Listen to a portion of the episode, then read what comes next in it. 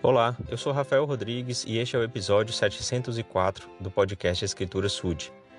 Continuando a falar sobre a verdade, como ontem comentamos que ela traz muitas bênçãos do Senhor e a verdade nos liberta, é, eu quero comentar a parte do livro de Mormon em que Nefe, um filho fiel do profeta Lei, está explicando a seus irmãos né, sobre a interpretação do sonho que o pai deles teve.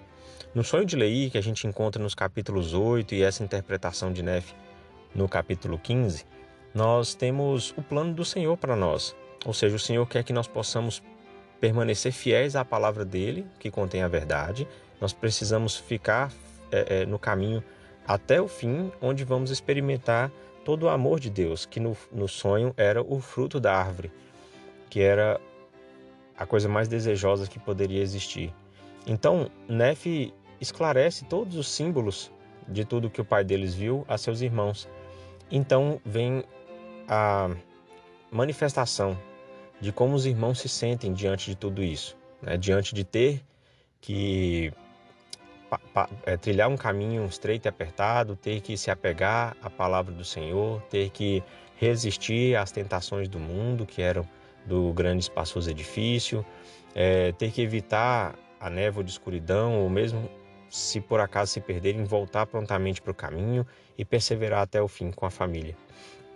Então, aqui no capítulo 16 de 1 Nef, versículo 1, a gente lê o seguinte: E aconteceu que após ter eu, Nef, acabado de falar a meus irmãos, eis que eles me disseram: Tu nos tens declarado coisas duras, mais do que somos capazes de suportar. Então os irmãos já viam, viram é, todo o, o trajeto a ser, realizado, a ser feito, né, todo o plano a ser seguido como algo incapaz de ser realizado. Ele fala que era, que era mais é, difícil do que eles poderiam suportar. E então Nefe fala sobre o porquê disso. Né? por que, que os irmãos de Nefe, por que, que Lamã e Lemuel se sentiram dessa forma com a explicação do, do, do sonho de Lei? Versículo 2: E aconteceu que eu lhes disse que sabia haver falado coisas duras contra os iníquos, de acordo com a verdade. E justifiquei os justos e testifiquei que eles seriam exaltados no último dia. E os culpados consideram, portanto, a verdade dura, porque penetra-lhes até o âmago. Então, por que que Lamã e Lemuel consideraram tudo aquilo mais é, impossível de ser suportado? Porque eles estavam em iniquidade, eles não tinham a disposição de fazer o que era certo. O coração deles era muito fechado. Então, com um comportamento dessa forma, com o um sentimento de que ah, eu não vou é, realizar essas coisas, eu não quero andar por este caminho, eu não quero seguir o, o Evangelho, realmente tudo aquilo que Nefe disse seria incapaz para eles realizarem, seria impossível para eles realizarem.